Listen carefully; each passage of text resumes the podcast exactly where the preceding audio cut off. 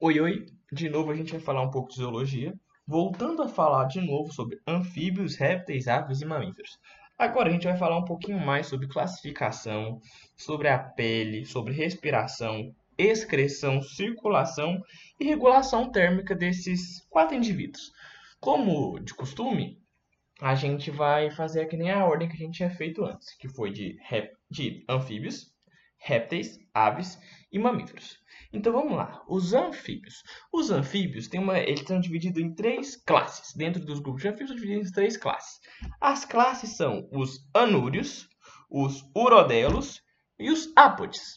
Ápodes, urodelos, anúrios. Anúrios, urodelos, ápodes. São essas três classes dos anfíbios. O que, que é? Vamos na etimologia da palavra. O que, que é um, um, um anfíbio anuro?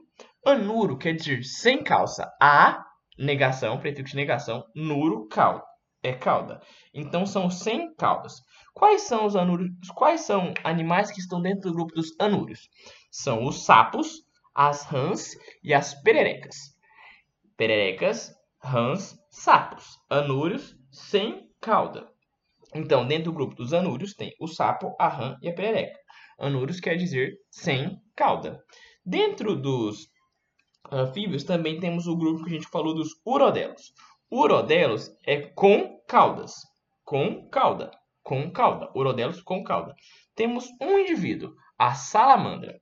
A salamandra é um anfíbio sem cauda. Logo, desculpa, a salamandra é um anfíbio com com com cauda, com cauda. Logo, a salamandra é um anfíbio do tipo Urodelos. Ok, a gente acabou de falar dos anúrios, que são os anfíbios sem caudas, dos urodelos, que são os anfíbios com cauda. Então falta um, que são os anfíbios classificados como no grupo Apod. Apod. Apod é sem pata. Apod. A de negação, prefixo de negação. E podes, patas. Lembra do artrópodes? Podes é patas.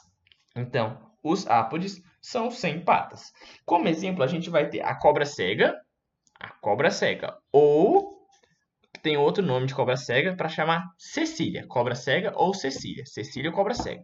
Ok, então vamos lá. Dentro da classificação de anfíbios, a gente vai ter os anúrios, os urodelos e os ápodes. Os anúrios são aqueles grupos daqui que a gente conhece, são os sem caudas, que é o sapo, rã e pererecas. Os urodelos são os com caudas, que são as salamandras. E os ápodes, que são a cobra cega ou a cecília, que é a mesma coisa. Cobra cega ou cecília são sinônimos. São sinônimos. Quanto à pele dos anfíbios? Os anfíbios têm uma respiração que ah, Lucas, respiração desecutânea. Então, como que tem que estar a pele dos anfíbios? A pele dos anfíbios tem que estar lisa, úmida, com, ela, ela possui inúmeras glândulas, e alguns apresentam apresentam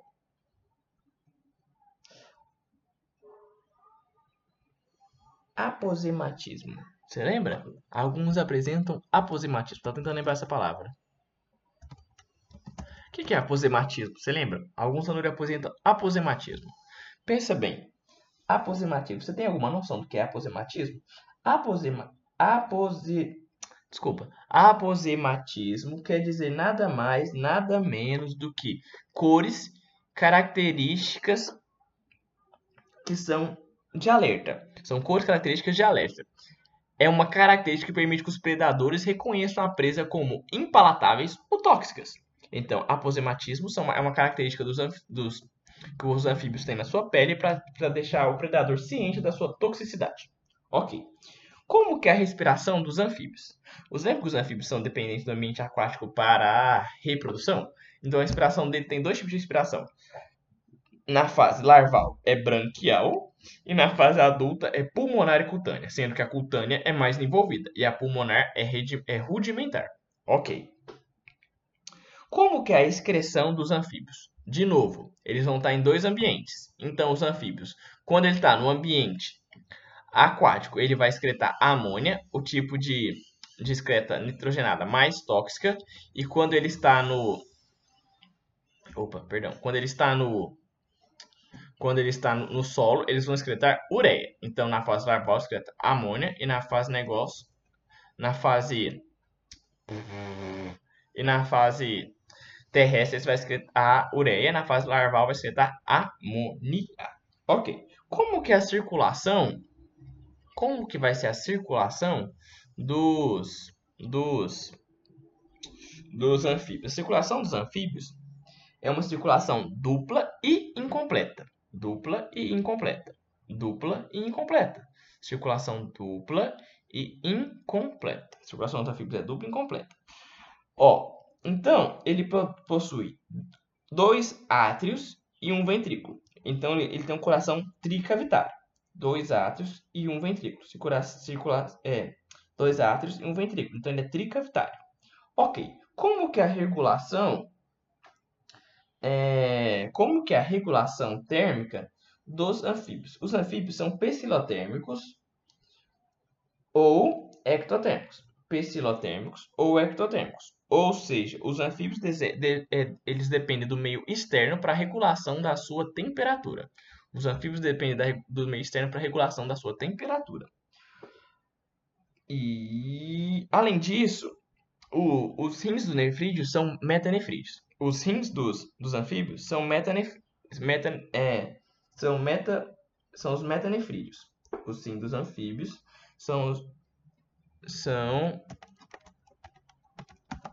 Desculpa, falei errado. Os rins dos anfíbios são metanéficos. Desculpa, desculpa, me perdão. Os dos anfíbios são metanéficos. É, estão, ele tá, fica é, situado na região posterior do corpo e contém unicamente néfrons de onde, é onde filtram as excreções a partir do sangue. Então, ou seja, os rins dos, dos antígenos dos anfíbios são do tipo metanéfrico. Então, isso é tudo de anfíbio.